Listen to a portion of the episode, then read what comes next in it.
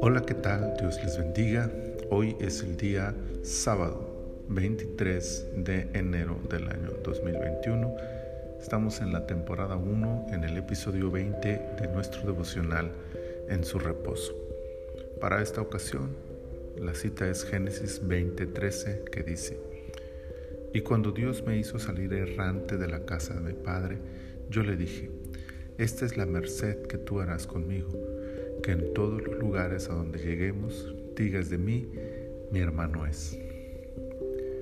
En mi experiencia pastoral y personal, estoy consciente del sufrimiento que para muchos representa el saber que hay errores que se cometen constantemente no importa cuánto nos esforcemos, a veces parece imposible vencer esto que nos golpea y nos hace resbalar y caer. Luchamos incansablemente por alejarnos de estas fallas, pero una y otra vez nos encontramos volviendo a caer en el mismo error. Esto lleva a muchos a frustrarse y desesperarse, renunciando o resignándose a su condición. La historia de Abraham es impresionantemente parecida a la nuestra en este tema. Este capítulo nos muestra cómo repite el error cometido en Egipto y por lo que dice en este versículo fue algo que hicieron más de una vez. Al parecer a Abraham le costaba ser sincero y mentía con cierta facilidad. Ahora bien, alguien dirá que lo hacía por miedo a ser lastimado. Peor aún, porque esto solo demostraba que no confiaba en las promesas y en la protección que Dios le ofreció. Exactamente igual que muchos hoy, él no aprendió la lección de confiar en Dios que había experimentado en Egipto y se mantuvo con la misma mala costumbre. Algunos tal vez digan que no era una mentira, pero ocultar la verdad cuando intentas beneficiarte con ello es una falta. Cuando pones en riesgo la integridad de aquellos que participan en tu error, Imaginen cuántas veces tuvo Sara el temor de ser abusada. Y peor, que todo demuestra falta de fe en Dios. Sí, el famoso padre de la fe parece no tener mucha fe en este tema. Sufrió mucho con esto, tal y como usted y yo a veces sufrimos con una falla que constantemente cometemos. Pero dos cosas podemos notar en esta historia. La primera y muy visible es la intervención de Dios una y otra vez para guiar a Abraham a aprender y vencer su falta de fe.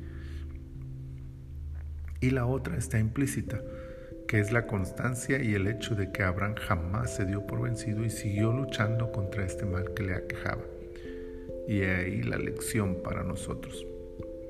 No importa lo que sea que nos aqueja, esa falla que por más que queremos no podemos vencer y todo el tiempo estamos luchando contra ella con malos resultados. Dios está ahí. Si le damos la oportunidad, Él intervendrá para ayudarnos como con Faraón y como ahora con Abimelech. Pero también está en nosotros no dejarnos vencer por causa de esta falla, seguir luchando contra ella y seguir levantándonos no importa cuántas veces fallemos. Con el tiempo Abraham venció esta debilidad y se fortaleció hasta ser el Padre de la fe.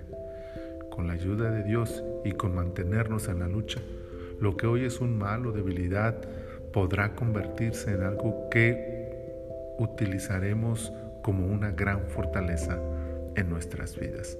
No claudiquemos. Señor, gracias por tu palabra.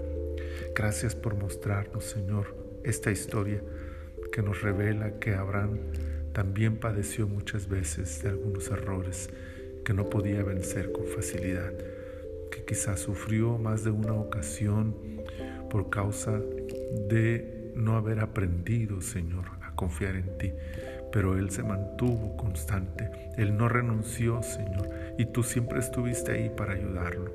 Ayúdanos ahora a nosotros a que en medio de nuestras debilidades, de nuestras fallas, de nuestros errores, de nuestros pecados, Señor, podamos volver nuestros ojos a ti, seguir confiando, seguir esperando, seguir pidiendo, Señor. Ayúdanos a vencer aquello contra lo que a veces, Señor, fracasamos, pero que de esta manera, Señor, al estar permaneciendo a tu lado y al estar constantemente esperando en ti, Señor, y dependiendo de ti, tú nos has de dar la victoria por amor de tu nombre. Muchas gracias te damos por Cristo Jesús.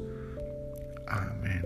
Amén. Muy bien, pues adelante en nuestras vidas cristianas, sigamos volviendo a confiar en el Señor y espero saludarlos el próximo lunes con una nueva semana de devocionales y que este día domingo pues nos congreguemos en nuestras diferentes iglesias para ser ministrados y edificados. También les recuerdo que si ustedes no tienen una congregación a la cual acercarse para ser ministrados, por favor pueden contactarme en cualquiera de mis redes sociales o por este medio también para poderles enviar un link o algún otro recurso el día de mañana para que puedan ser edificados en la palabra del Señor y tener un tiempo de adoración a nuestro Dios.